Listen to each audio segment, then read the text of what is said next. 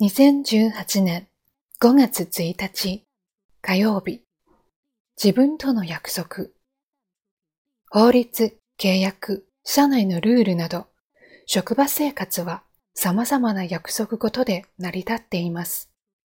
たとえ口約束でも一旦結んだ約束を保護にすると支障が生じます。上司に業務報告書の作成と提出を求められた M さん。今日中に提出しますと約束したのですが、夕方になっても仕上がりそうにありません。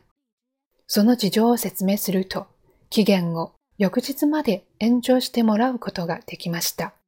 さらに、次のようなアドバイスがありました。1、守れるという確信のあることだけ約束する。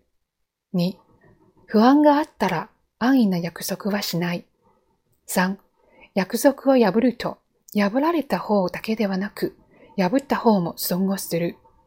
特に3について、相手からの信頼を失うだけでなく、今日中に提出すると決めた自分との約束を破ることにもなる、と説明されたとき、M さんはハッとした言います。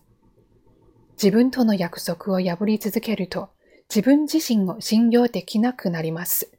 人との約束の前に自分との約束が果たされているか見直してみたいものです。今日の心がけ、自分で決めたことは守りましょう。